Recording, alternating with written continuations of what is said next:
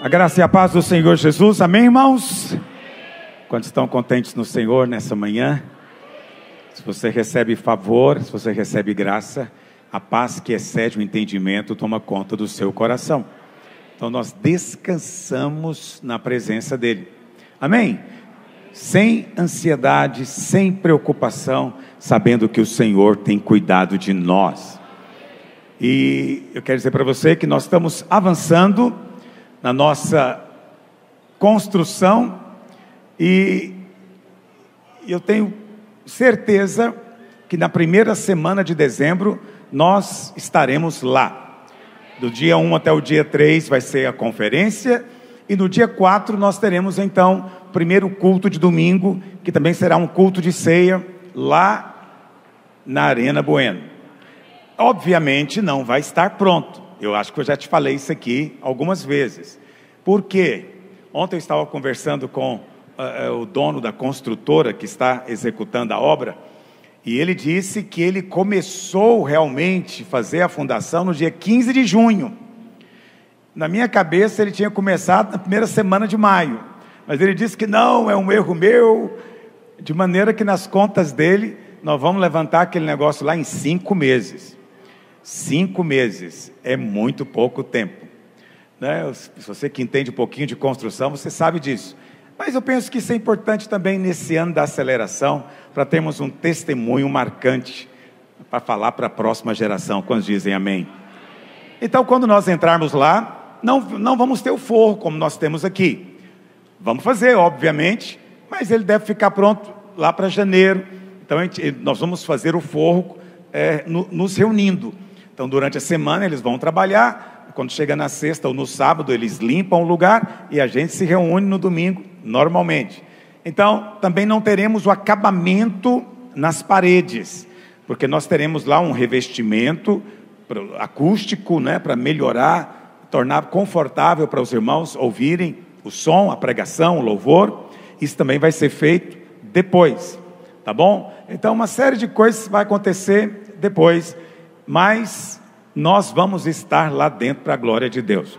Nós temos porventura algum irmão que estava conosco quando nós entramos no Bueno há 20 anos atrás? Tem alguém aqui dessa época? Aleluia, glória a Deus pela sua vida. Eu sei que tem mais gente, ele está ele tá com medo da atestado de idade. Está com medo de alguém falar, você estava aqui há 20 anos. Pois é, mas eu há 20 anos estava aqui. E os irmãos devem se lembrar que nós também entramos para lá inacabado. E depois nós terminamos. Um pequeno desconforto momentâneo, mas depois eterno peso de glória. Aleluia. É, hoje eu quero compartilhar algo a respeito da volta do Senhor. Antes de compartilhar, eu quero só dizer para os irmãos, eu vou falar aqui olhando para a câmera. É, eu não me assisto pregando, então eu não sei como é que é o enquadramento aí que os irmãos fazem, mas eu sempre insisto que seja aqui da cintura para cima. Por quê? Porque dá para ver a, a expressão facial. De longe não dá. Mas você que ficou tão chateado pela minha pregação domingo passado, eu quero te dizer que eu amo você. Nós estamos no mesmo time, nós votamos no mesmo candidato, eu apenas estou te exortando como pastor. Ok? Você não precisa de ficar chateado, me mandar mensagens mal criadas. Não, não adianta nada. Eu só quero te dizer que eu vou estar aqui para te exortar até Jesus voltar. Ou até eu partir. Mas eu faço isso com amor por você, acredite em mim. Ah, você discordou. Sim, eu discordei, e daí? E daí? Você tem liberdade de estar aqui na videira pensando diferente a respeito de uma série de coisas, tá bom? Você pode ter opiniões sobre uma série de coisas, mas que quando estivermos aqui, todos nós estejamos unidos em Cristo, em Cristo. Então nós não estamos aqui unidos numa ideologia, num time de futebol, num o que mais? Nem sei. Nós estamos aqui porque Cristo nos une. Ele é a nossa vida. A sua vida e a minha vida é a mesma. Amém? Está claro isso para você? É, mas eu me senti ofendido de você falar que eu estou embriagado. Você sabe, vou falar uma coisa para você com muito amor e carinho. Tem duas coisas que eu não suporto em esquerdista. Olha eu aqui. Primeira delas é colocar pneu pegando fogo na rodovia e eu perder o voo. Isso é uma coisa que me deixa chateado. E já aconteceu comigo. De eu estar indo para o aeroporto em outra cidade tem que estar no aeroporto e alguém pôs fogo e pneu no meio da rodovia. Vê se não dá vontade de cair fogo do céu. E aí, quando eu vejo gente que diz que não é esquerdista querendo fazer a mesma coisa, eu fico chateado. A outra coisa que esquerdista adora é ficar ofendido. Eles estão o tempo inteiro ofendidos. A gente dá uma opinião, ah, fui ofendido. A gente fala alguma coisa, ah, isso me ofende. Vivem ofendidos. E agora tem irmãos também que estão ofendidos. Para com isso, filho. Aprenda a ouvir a opinião diferente e fique em paz. Fique em paz. Você não é obrigado a me seguir. Você segue Jesus. E eu também não sou obrigado a ficar falando só o que você gosta de ouvir e estou em paz. Quantos estão em paz comigo? Aleluia. É assim que as coisas são. Então, é... agora, eu falei que você estava embriagado e vou repetir. Quando a gente fala da volta de Jesus, Jesus disse lá em Lucas 21, 34, para vigiar, para vigiar.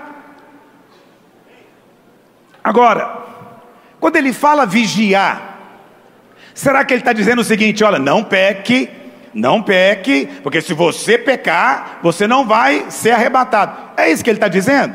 Não, porque se for não peque, você está condenado ao inferno, meu filho.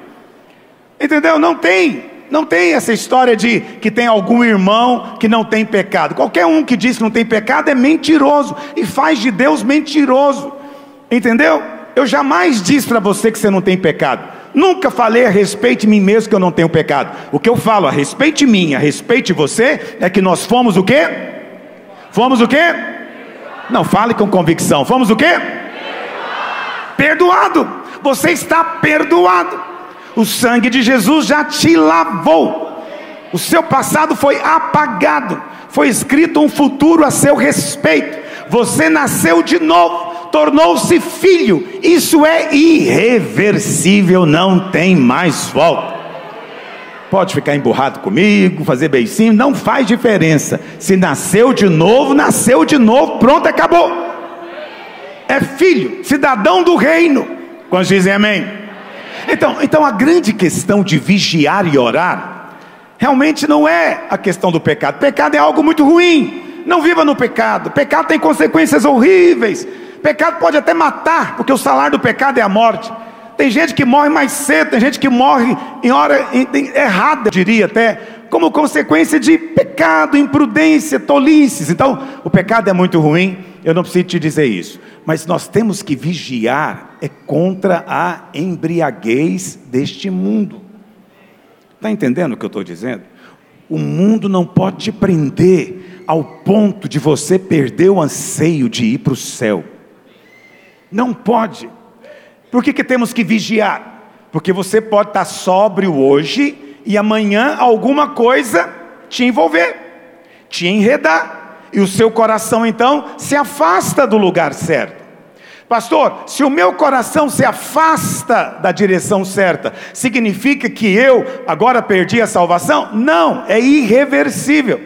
Você é apenas uma noiva que não está pensando no casamento, o que é uma coisa muito ruim.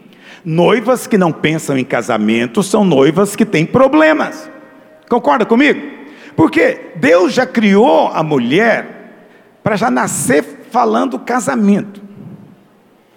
Desde pequenininho, toda criancinha, menina, menino não, menina, desde pequenininha ela sonha, né, com é, nome, é, tem, as minhas filhas acho que escolheram o nome dos filhos com nove anos de idade, entendeu? Nem está nem tá na idade, mas já está dentro. Deus fez assim. Isso é bom. Isso não é ruim. Isso é bom. Né? Eu sempre gosto de dizer que a mulher pensa muito na vida até o dia que ela se casa. E o homem começa a pensar na vida no mesmo dia. Tem uma troca divina. Entendeu? Deus faz assim. O mesmo princípio se aplica à noiva espiritual. Você é noiva. E o que se espera da noiva é que esteja apaixonada, pensando no casamento, planejando o casamento, sonhando com a cerimônia, sonhando com a lua de mel, sonhando com a casa nova. É isso que se espera de você como noiva. O Senhor Jesus vai voltar para aqueles que estão apaixonados. Pastor, mas eu sou filho. Todo filho não é apaixonado? É, isso depende. Depende onde está o seu coração. Você pode ser filho, nasceu de novo, dentro de você o Espírito de Deus clama, mas você está envolvido nessas coisas. Então, até agora eu não comecei ainda, vou começar agora mesmo. Lá em Mateus, no capítulo 25, Jesus conta duas parábolas. Na verdade, ele conta três, se nós contarmos a última do capítulo 24. Jesus, no capítulo 24, ainda não estou pregando, não procure na revista, não está aí. Olha para cá. Jesus, em Mateus 24, é, é, o famoso sermão, né? Respondendo às perguntas dos discípulos a respeito do fim. E ele termina a sua explicação falando do arrebatamento. E aí ele conta para os discípulos três parábolas. A primeira parábola é a do servo bom e do servo infiel. Eu não vou ler com você, só vou te contar. O que que diferenciava o servo bom do servo que era infiel? É que o servo infiel começou a se embriagar, andar com ébrios. E por causa disso também começou a espancar os irmãos. Muito cuidado, preste atenção no que eu vou te dizer. Você é livre para ouvir o que você quiser, não sou eu que vou colocar prisão na sua vida, mas cuidado com quem você ouve. Muitos pastores gostam de culpar você por tudo. A pandemia veio por quê? Porque a igreja tem que arrepender, porque a igreja tem que mudar, porque a igreja. Quer dizer, aí nós viramos culpados da pandemia. Agora, o Bolsonaro perdeu a eleição, quem que é o culpado? Não, não é ele, é você. Ninguém culpou ele. O candidato não é maravilhoso, mas a igreja tem que arrepender. A igreja tem que fazer. Quer dizer, desce o porrete em mim. Jesus da glória. Vai plantar.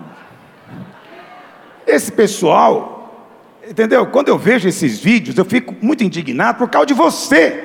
Porque muitos dos irmãos são ovelhas tão dóceis, tão dóceis, que qualquer pastor que chega dizendo que está falando algo, você aceita na mesma hora.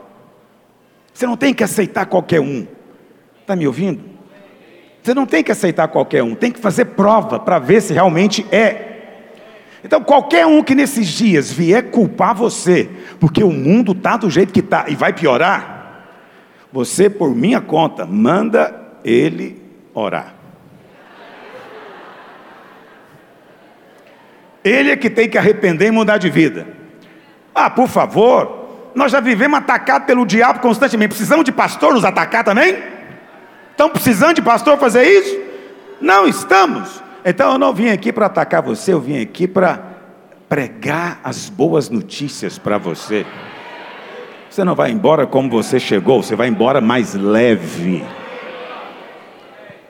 Então o Senhor falou do servo infiel. Servo infiel é, é quem? Interessante isso. Quem se embriaga e bate nos irmãos. Como é que a gente bate nos irmãos? Com microfone, com postagens, entendeu? Com lives. Essas coisas são para bater nos irmãos. Qualquer um que quer parecer muito sério, desce o porrete na gente. Aí a segunda parábola está em Mateus 25, que é a parábola das virgens. Quantos se lembram dela? Quantas virgens que eram? Dez. Todas eram virgens? Todas vão se casar? Sim. Mas tinha cinco que estavam pronta esperando o noivo e cinco que não estavam. Elas não eram prostitutas.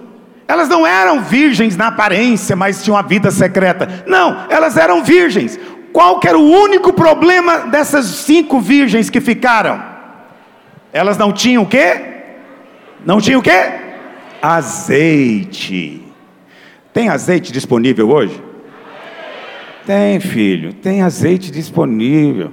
Quando você canta um cântico como nós cantamos aqui, e você erga a sua mão para o céu, imediatamente azeite desce sobre você. É verdade.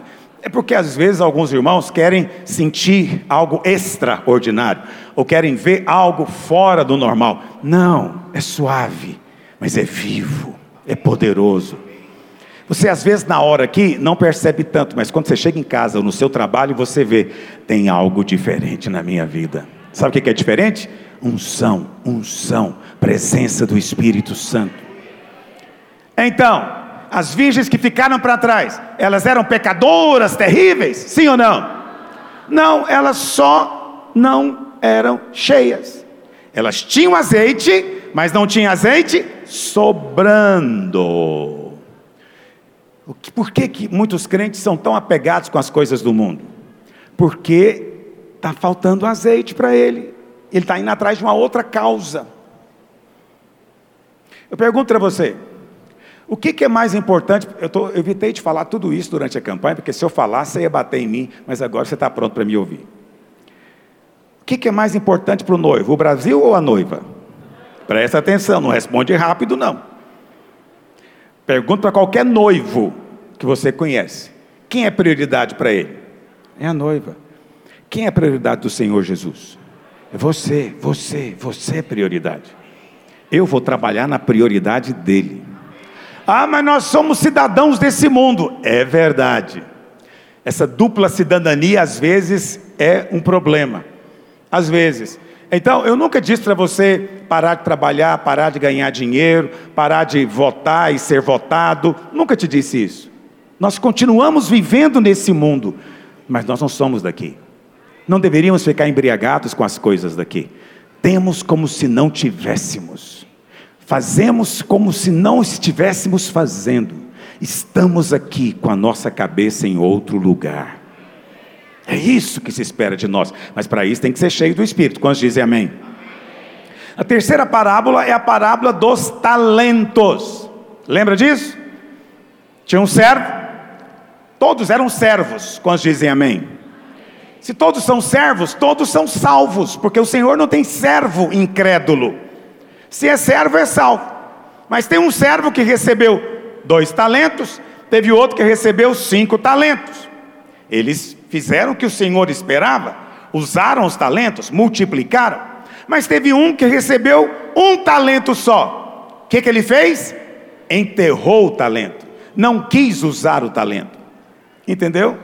E aí, quando o Senhor vem para ajustar a conta, esse fica fora do desfrute do reino. Ele não foi lançado no inferno, como às vezes você pode presumir pelo texto. Não, ele só ficou fora do reino.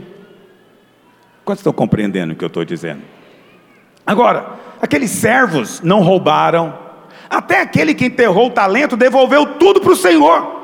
Não eram desonestos, não era gente má, entendeu? A única coisa que, que, o, que o servo mal fez de errado foi enterrar o talento.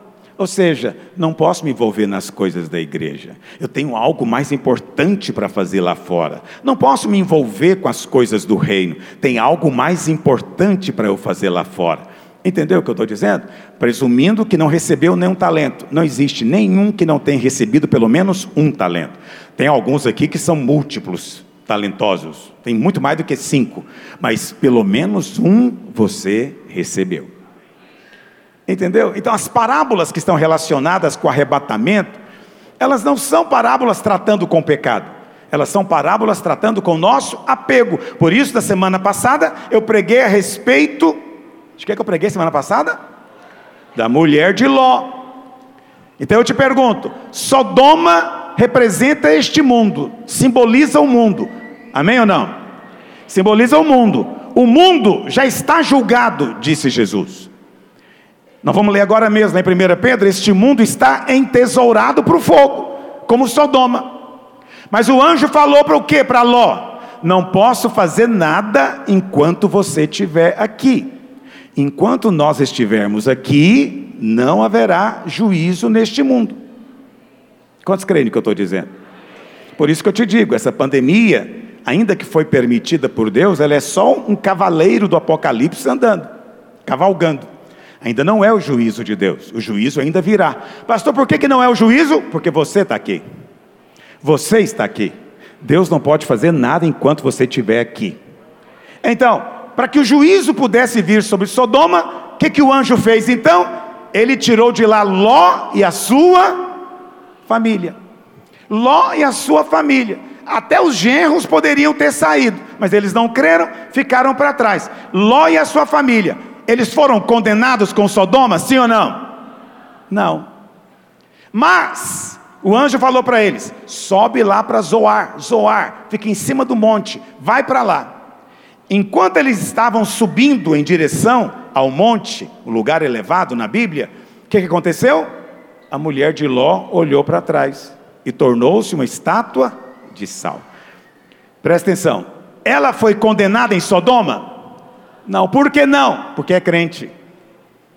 Crente não vai ser condenado com o mundo, jamais. Está me ouvindo?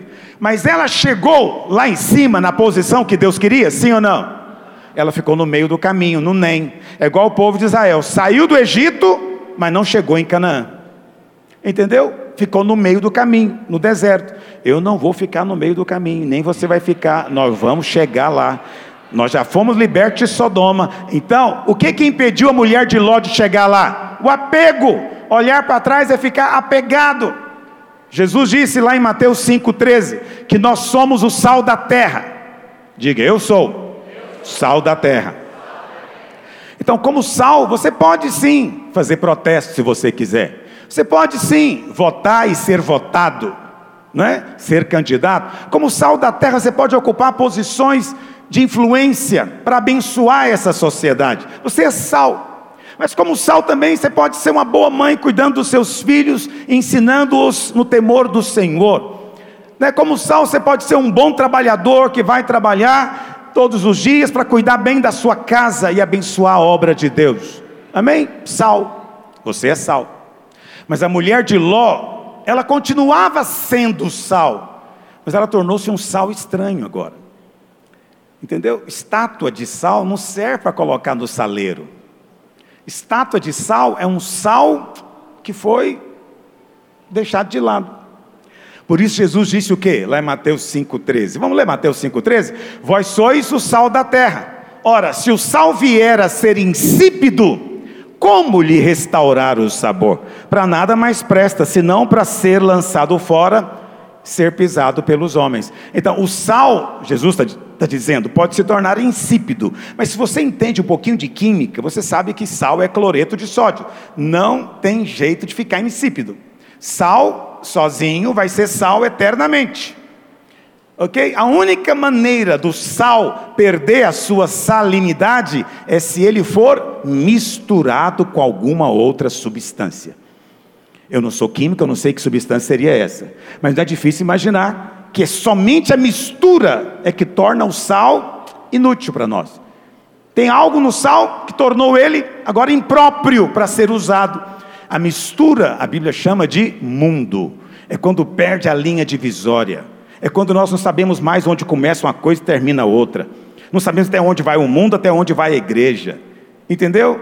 Isso, essa mistura não é aceitável diante de Deus. Quantos estão compreendendo o que eu estou dizendo? Hoje eu gostaria de compartilhar com você algo que eu chamo de o ano milenar. Eu ministrei essa palavra uma única vez há seis anos atrás. Então, se você está aqui há seis anos atrás, você ouviu. Eu quero compartilhar com você de novo, porque eu creio que o Senhor está às portas. Não te digo isso para poder, sabe, fazer uma frase de efeito. Não, não, não. Não digo porque todo mundo está dizendo. Não. Eu estou te dizendo agora com absoluta sobriedade. Está às portas. Mais do que você imagina. Amém? O que eu quero dizer com ano milenar? Lá em 1 Pedro, perdão, 2 Pedro 3, verso 8, a palavra do Senhor diz, vamos ler o verso 7 também, olha o que diz. 2 Pedro 3, 7.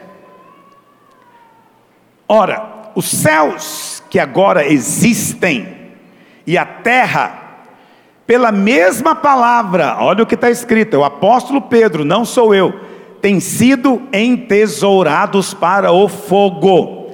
Esse mundo é só lenha para o fogo que virá. Eu não digo isso com desprezo nem com desamor. Eu apenas quero dizer é o que a palavra de Deus diz. Estando reservados para o dia do juízo e para a destruição dos homens ímpios. Isso vai acontecer. Por isso nós pregamos o evangelho. Nós contamos uma boa notícia. Nós os convidamos para a festa. Nós não os ameaçamos. Nós os convidamos para virem sentar-se à mesa. O pão está servido, o vinho é para todos. Mas eles têm que vir. Se eles vierem, serão livrados disso. O ímpio é aquele que rejeita.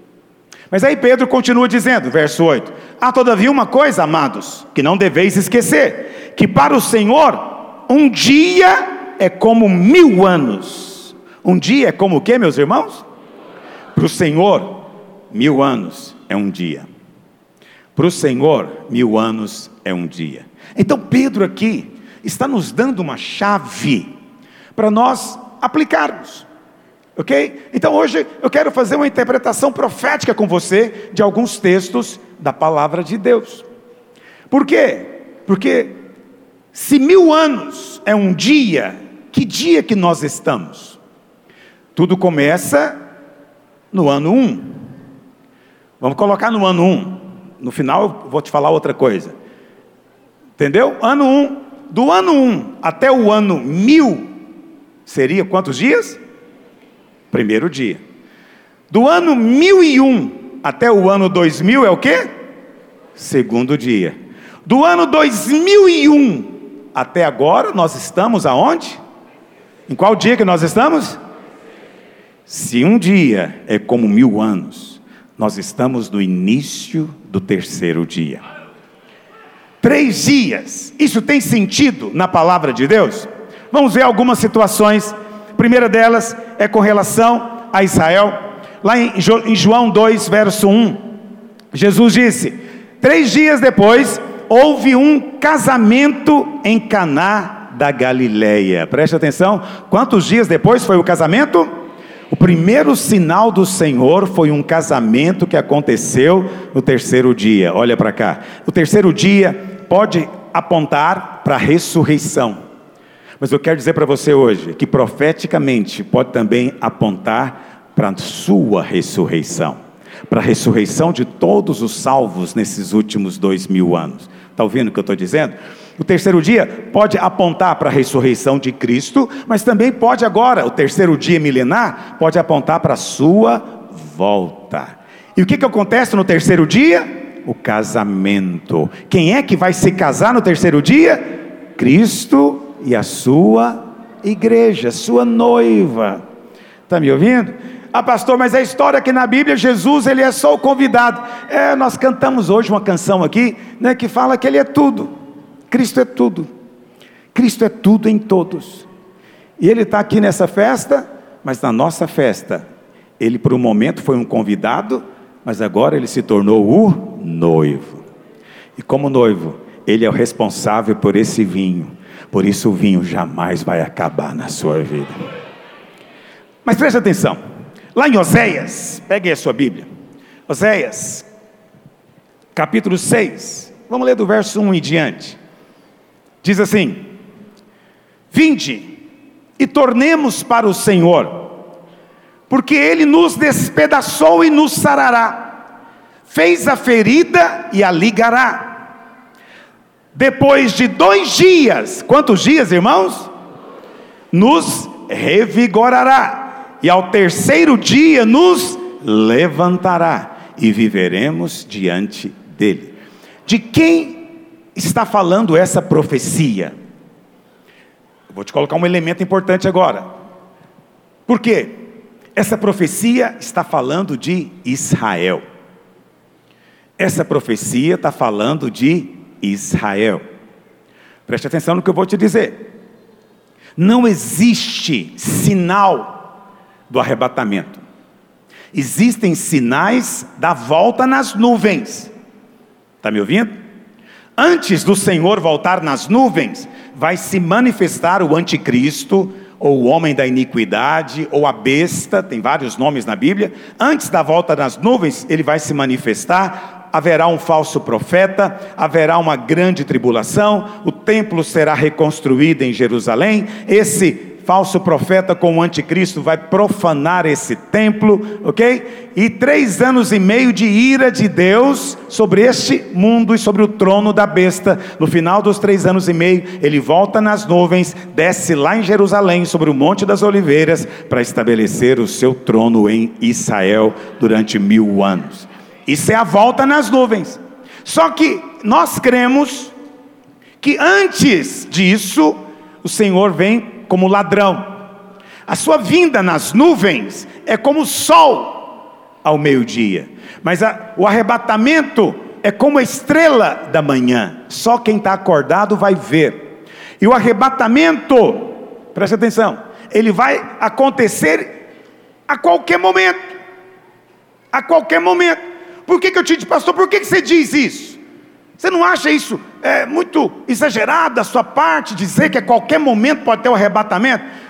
Então preste atenção. Eu não estou dizendo que a qualquer momento ele volta nas nuvens. Não disse isso. Ele não vai voltar nas nuvens agora. Está me ouvindo? Por quê? Porque tem muitos sinais antes disso. Mas, pastor, você crê no arrebatamento? Sim. Jesus disse lá em Mateus 24: estarão dois no campo, um será tomado, deixado o outro. Estarão duas trabalhando no moinho, uma será tomada, deixada a outra. Tomada aqui, arrebatado. Eu creio no arrebatamento. Você crê junto comigo? Eu creio. Mas, pastor, então por que, que você diz que ele pode acontecer a qualquer hora? Vou te dizer por quê. Não tem nenhum sinal do arrebatamento, mas tem um uma advertência que o Senhor fez, que para nós agora é um sinal. Lá em Mateus 24, no verso 32, vamos ler? Olha o que está escrito: Aprendei, pois, a parábola da figueira. Aprenda a parábola da figueira. Quando já os seus ramos se renovam e as folhas brotam, sabeis que está próximo o verão. Preste atenção. A figueira é Israel é um símbolo usado por Jeremias várias vezes para representar Israel. É a cesta de figos maduros. Preste atenção. A parábola da figueira aqui, o Senhor Jesus está dizendo para nós o que? Olha para Israel. Preste atenção em Israel. É a figueira. A figueira no inverno, ela seca. As folhas caem. Nós vivemos no país que não tem o inverno desse tipo, então a gente não vê tanto árvores perdendo as folhas. Mas nos países mais frios, como é o caso de Israel, as figueiras no inverno, elas perdem as folhas. Mas aí quando vai chegando a primavera, lá no hemisfério norte, lá pelo mês, no final de março, início de abril, a figueira começa a dar brotos de folhas, broto novo e eventualmente até tem um figo temporão, ok? Então o Senhor diz: atenta para a figueira, porque quando os seus ramos já estão se renovando, as folhas estão nascendo, você sabe que está próximo o quê? O verão. O verão é o tempo do sol mais forte. Jesus é o sol da justiça. Quando ele vier, vai começar um verão de mil anos nesse planeta. Estou te contando a interpretação profética. Muito bem, pastor. Tudo bem, então Israel é essa figueira. Então, durante dois, quase dois mil anos, Israel foi uma figueira seca. Um longo inverno de dois mil anos. Eu não tenho tempo de contar toda a história. Mas em 1948, as nações se reuniram e decidiram que Israel deveria ter a sua terra.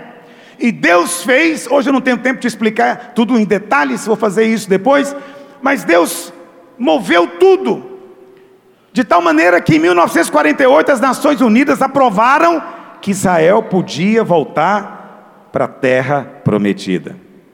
E uma coisa boa a nosso respeito é que quem estava presidindo essa sessão era um brasileiro, um brasileiro chamado Oswaldo Aranha.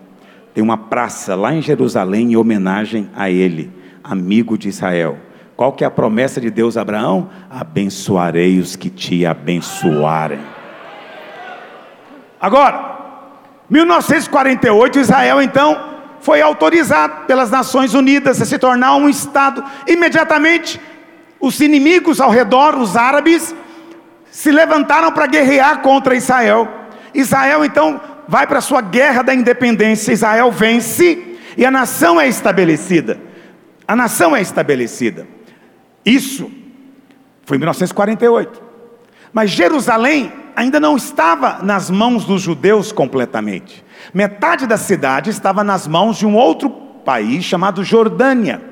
Mas aí, em 1967, na famosa Guerra dos Seis Dias, quatro países, né, Síria, Líbano, Jordânia e Egito, se levantaram para atacar Israel simultaneamente, de todos os lados. Israel, uma nação pequena, de maneira miraculosa, venceu todos eles em seis dias. Seis dias que é um sinal profético. No sétimo vem o descanso. Olha para cá. Porque eles vivem ainda no, no, sétimo dia. Nós não. Nós vivemos no oitavo dia, que é o começo de uma nova era. E a Bíblia fala então que nesse momento da guerra, Israel toma o resto de Jerusalém. E eles então entram em Jerusalém e declaram que Jerusalém seria a capital eterna deles. Isso aconteceu em 1967. Olha o que Jesus disse, Lucas 21, verso 20. Isso é uma profecia também. Lucas 21, 20. Diz assim: Quando, porém, virdes Jerusalém sitiada de exércitos, essa profecia Jesus disse no ano 30. No ano 30, o ano da sua morte. Quando você vê Jerusalém sitiada, isso aconteceu no ano 70. Os romanos cercaram Jerusalém e a destruíram e tacaram fogo. Mas olha o que mais: sabei que está próxima a sua devastação. Avance. Então, os que estiverem na Judéia, fujam para os montes e os que se encontrarem dentro da cidade, retirem-se, e os que estiverem nos campos, não entrem nela. O historiador Joséfo diz que quando os romanos invadiram Jerusalém, nenhum crente morreu. Nenhum crente morreu. Por quê? Se lembraram da profecia de Jesus. E fizeram o quê? Fugiram para os montes. Porque fugiram, foram todos poupados. Impressionante isso. É para isso que há a profecia na Bíblia. Continue porque estes dias são de vingança, para se cumprir tudo o que está escrito, porque vai se cumprir.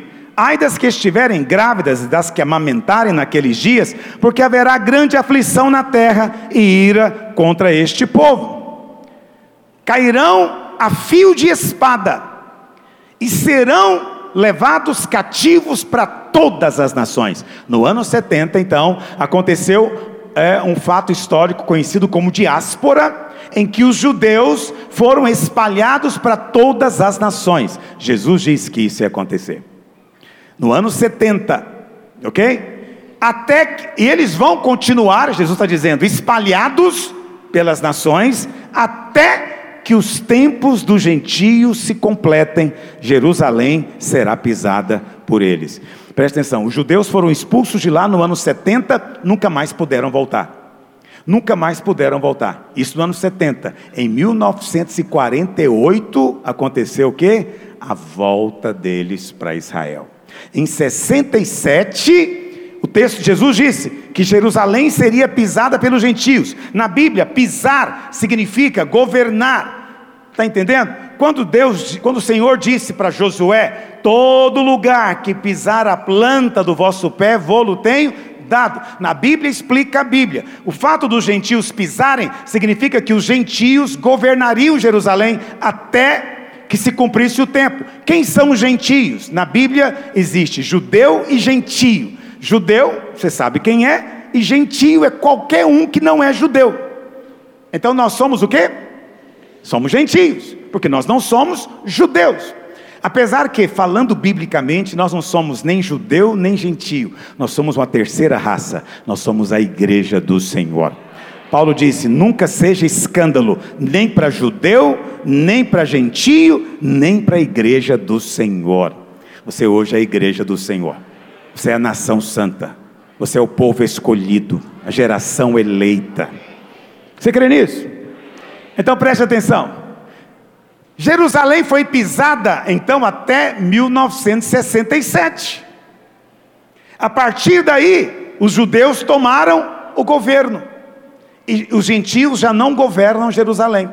A profecia se cumpriu em parte, em parte, porque o lugar mais sagrado de Jerusalém ainda está na mão dos gentios, que é o lugar da esplanada do templo, o lugar onde originalmente ficava o templo de Jerusalém hoje está na mão dos muçulmanos, são gentios, ok? Mas a profecia basicamente já se cumpriu.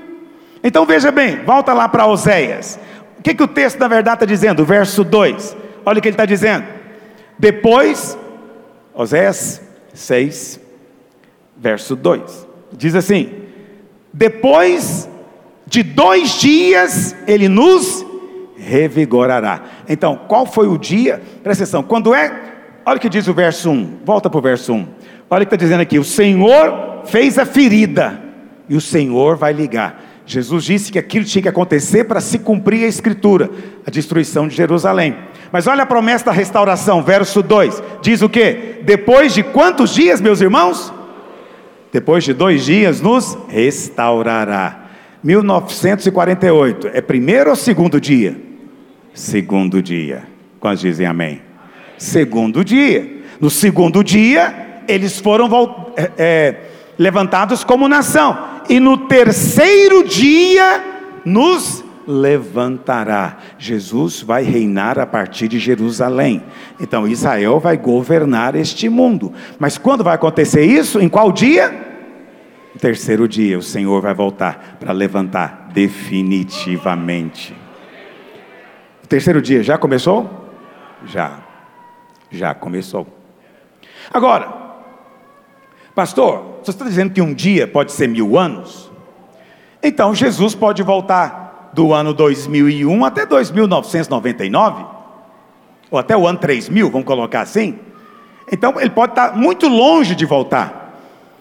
Você pensou certo, mas eu tenho uma resposta para você. Jesus ressuscitou de tarde ele ressuscitou no final do terceiro dia. Ele ressuscitou que hora? Cedinho, cedinho, cedinho. Logo no começo do terceiro dia. Eu creio que tudo é sinal profético. Ele vai voltar no início do terceiro dia. Está às portas, está às portas. Então, por que, que eu estou te falando que essa profecia sobre Israel é importante para nós? Porque Jesus disse: atenta para a parábola da figueira.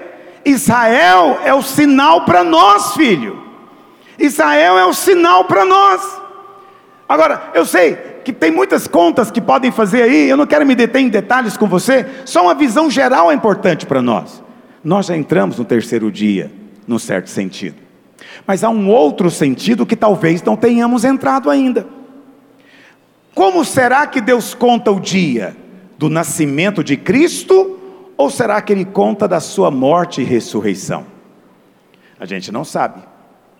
Pode ser que o dia começou a ser contado com o Pentecoste, que aconteceu 50 dias depois da morte. Entendeu o que eu estou dizendo?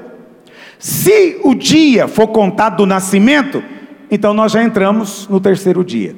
Se o dia for contado do Pentecoste, então o terceiro dia vai começar em 2030.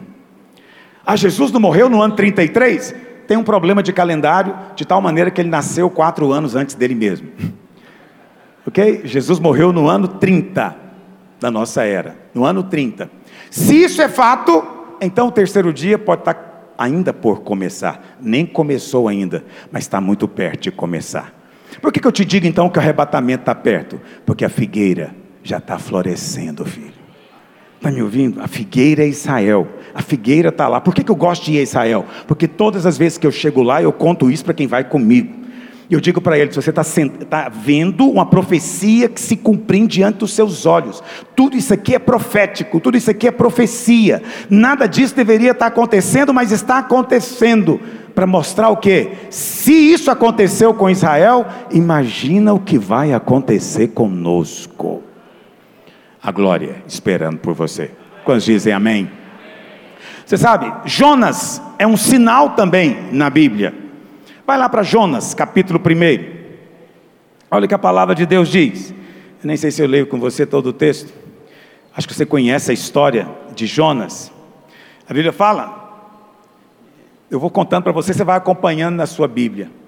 A Bíblia fala que o Senhor veio para Jonas e disse: Ó oh, Jonas, eu quero que você vá lá para a grande cidade de Nínive, clama contra ela, porque o pecado dela chegou até mim. Mas Jonas não quis ir. Os fariseus pediram para Jesus um sinal. E Jesus deu um sinal para eles. O único sinal que será dado a vocês é o sinal de Jonas. Aí você fala: não, o sinal de Jonas é a ressurreição. Mas o sinal de Jonas pode ser também a volta. Está me ouvindo? O sinal é o mesmo. O sinal é o mesmo. Quem é Jonas? Jonas representa a nação de Israel. Deus chamou Israel para levar para o mundo inteiro o conhecimento dele. Mas Israel rejeitou.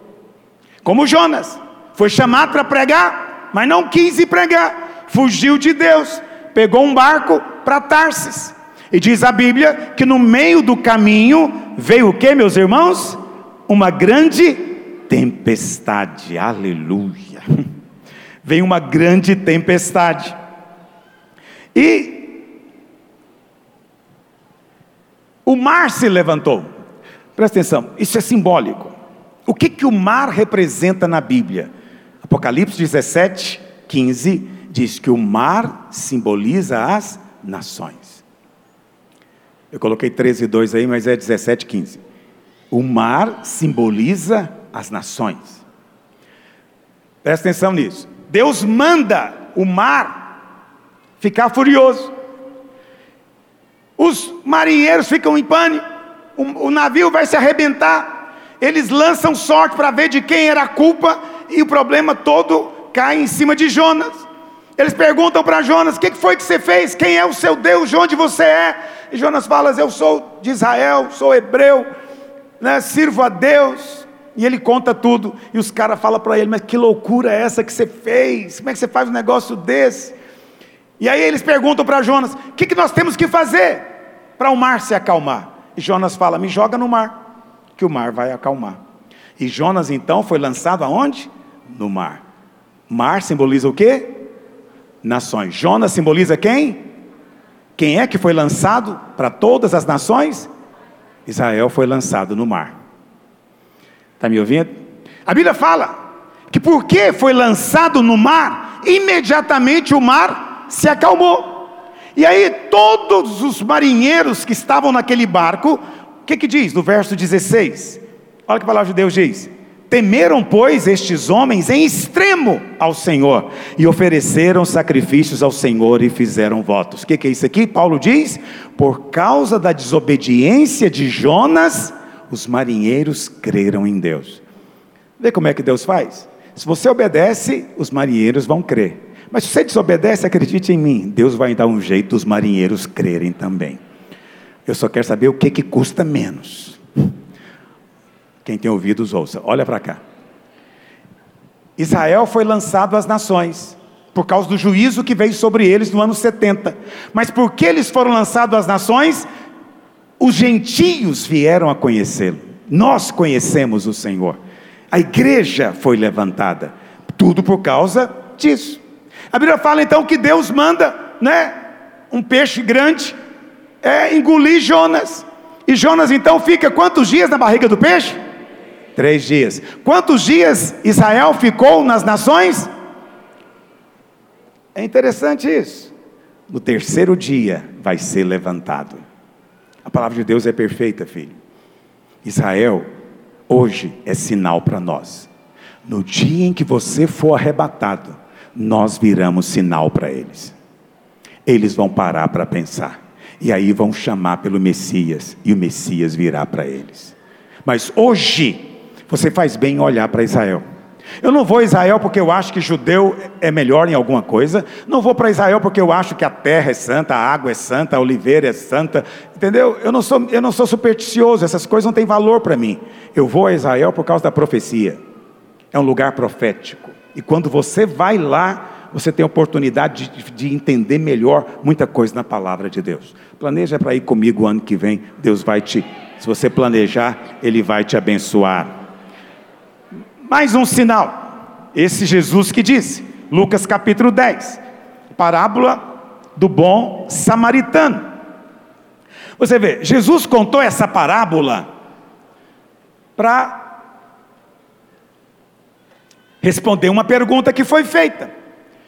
Um fariseu, mestre da lei, chegou para ele e falou: Senhor, o que, que eu tenho que fazer para ter a vida eterna? Preste atenção. Hoje, a resposta do Senhor é diferente, viu? Hoje, para ter a vida eterna, é crer. Crer com o coração e confessar com a boca.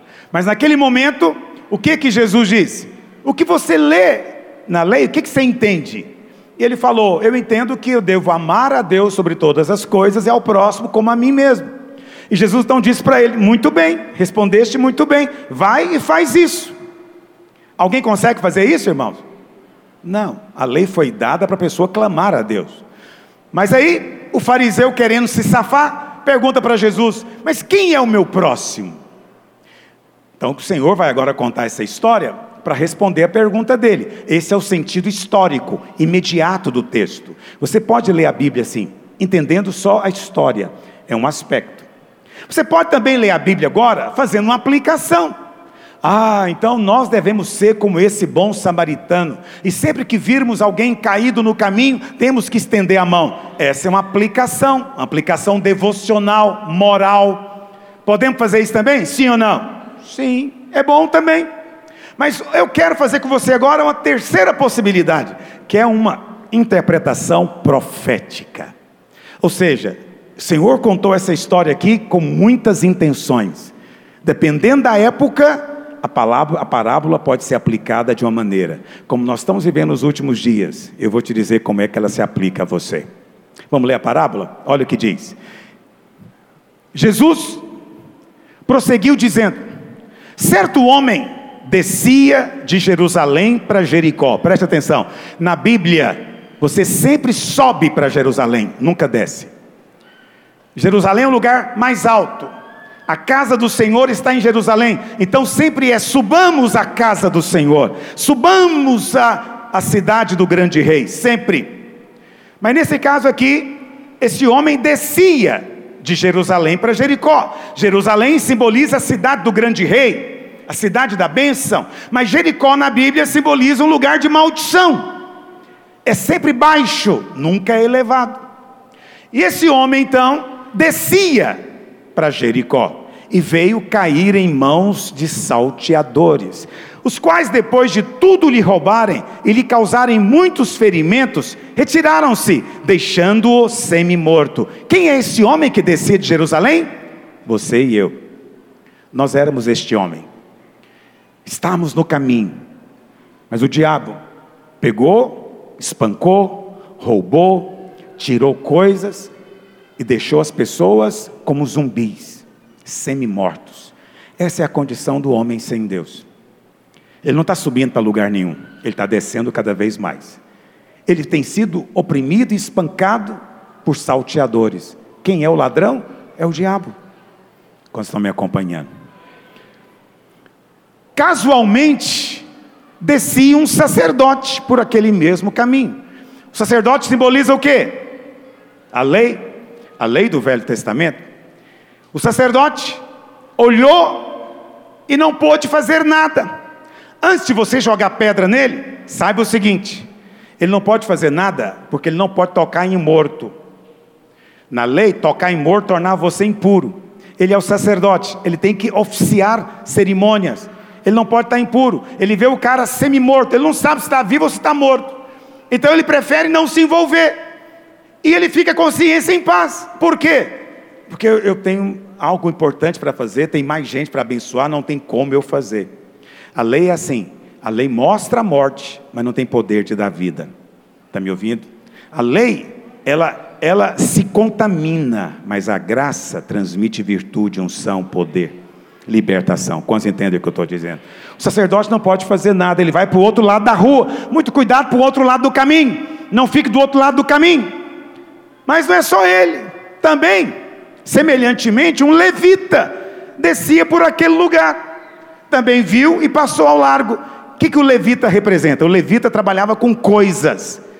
O sacerdote, o sacerdote trabalhava oficiando cerimônias, mas o levita cuidava de coisas. Isso nos fala de religião. Religião está associado com coisas. E as pessoas que acham que coisas vão aproximá-las de Deus. Muito cuidado com religião. Tem religião de muitos tipos. Tem religião do cabelo comprido, mas tem religião do tapete santo, da azeitona sagrada, da flor benzida.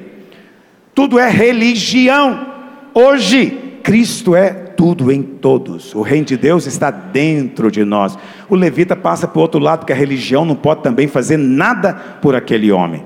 Mas a história não acaba aí. Certo samaritano seguiu o seu caminho, passou perto, viu e compadeceu. Quem é esse samaritano, irmãos? Quem é o samaritano? É Jesus. Por que, que ele se apresenta como samaritano aqui? Porque ele se fez amigo de pecadores. Ele não era samaritano, ele era judeu. Mas ele se apresenta aqui como samaritano. E esse samaritano, que os judeus viam como inimigo, esse samaritano não, não pergunta quem é o homem, não pergunta se ele é hétero, se ele é gay, não pergunta se ele é de esquerda ou de direita. Esse samaritano simplesmente se compadece. Vai lá. Me desculpa de pegar no seu pé. Eu não consigo resistir. Olha para cá. E o samaritano é Jesus. Você era aquele homem caído. Mas ele fez o quê? Ele te viu, ele se aproximou e ele se compadeceu. Não foi você que o viu, não foi você que foi atrás dele, não foi você que se converteu. Ele viu você. Ele conheceu você. Ele se compadeceu de você. Você era inimigo dele, diz a Bíblia. Nós éramos todos inimigos de Deus, mas ele nos amou quando nós éramos o inimigo caído, semi-morto, que tinha sofrido roubo e sofrimento. Nós éramos esse. Nós éramos esse. Mas aquele samaritano nos amou de tal maneira. Mas não para aí. A Bíblia fala que ele se aproximou pensou-lhe os ferimentos, né? A Bíblia às vezes tem umas palavras muito chiques, né? Mas assim, vamos usar um linguajar mais corriqueiro. Ele chegou e cuidou dos ferimentos. Como é que ele cuidou? Qual foi o remédio que ele deu? Olha o que diz a Bíblia. Ele aplicou o que, meus irmãos? Óleo e óleo e o que que é o vinho? O que que é o vinho? Sangue. O que que é o óleo? a unção, tudo o que você precisa. Primeiro é o vinho. O vinho é antisséptico. O vinho é como qualquer outra bebida alcoólica. Você joga na ferida, limpa a ferida. Está me ouvindo? O sangue, quando é jogado em cima da ferida da sua alma, tem poder de restaurar a sua alma. Mas depois de restaurar, tem um óleo. O óleo é a unção, a unção. Por isso que você vê crente no meio da rua, dos, dos protestos, cantando em corim da igreja. Você vê o irmão cheio do espírito nas esquinas. É que ele não consegue, até quando ele vai fazer bobagem, ele faz cheio do espírito. Ele é crente, tem uma unção nele. Ele não consegue se livrar dessa unção. Siga a unção, meu filho. Eu amo você. E a Bíblia fala então que colocou sobre o seu próprio animal e levou para onde, meus irmãos? Para onde é que o samaritano levou o homem? Você está acompanhando aí? Hospedaria. Quem é a hospedaria? A igreja. Nós somos a hospedaria. E o samaritano quer mandar muita gente ferida para cá. Porque aqui nós vamos terminar de cuidar o que ele já começou.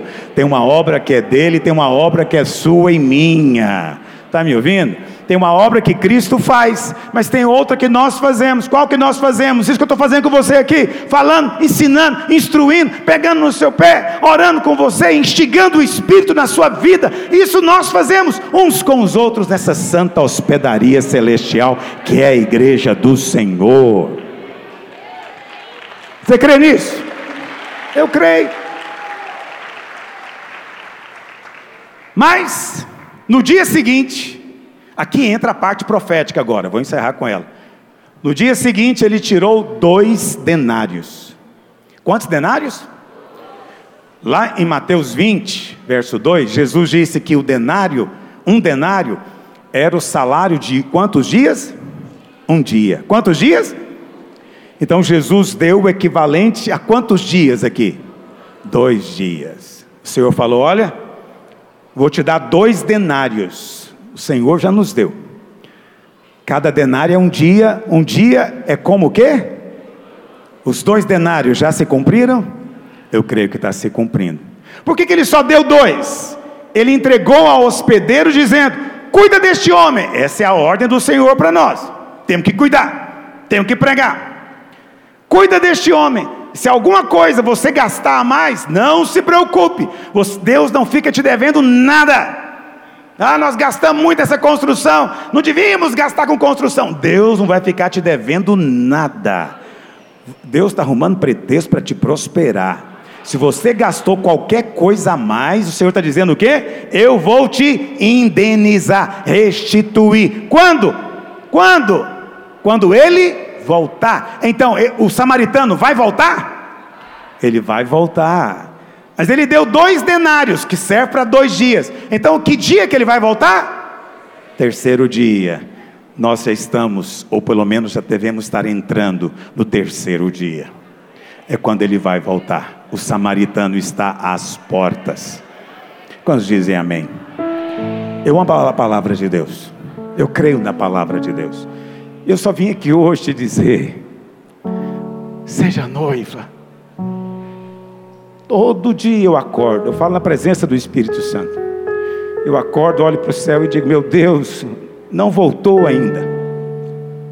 Eu não sei quanto a você, mas tem dia que eu me sinto tão fora de lugar nesse mundo. Tem dia que eu me sinto tão desajustado, sabe? tão fora de lugar. Mas eu sei que isso é bom, para eu poder dizer: Venha o teu rei, venha o teu rei, venha o teu rei, porque ele vem, e eu quero estar lá. E o Senhor vai me dar a graça de levar você junto, porque eu não sou pastor por profissão, recebi um chamado de Deus, e o meu chamado é para preparar a noiva eu sou só o amigo do noivo, eu não sou o noivo, o noivo é ele. Eu não quero o beijo da noiva, a noiva tem que beijar é ele. Não quero o elogio da noiva. A noiva pode até ficar com raiva de mim, mas eu vou lavar os pés dela. Eu vou prepará-la no que tiver ao meu alcance para se apresentar diante dele, porque o dia se aproxima e vem, e vem, e vem. Essa é a bendita esperança que nós, como filhos e noiva, precisamos cultivar. Eu queria que a gente encerrasse. Vamos cantar esse cante que foi cantado?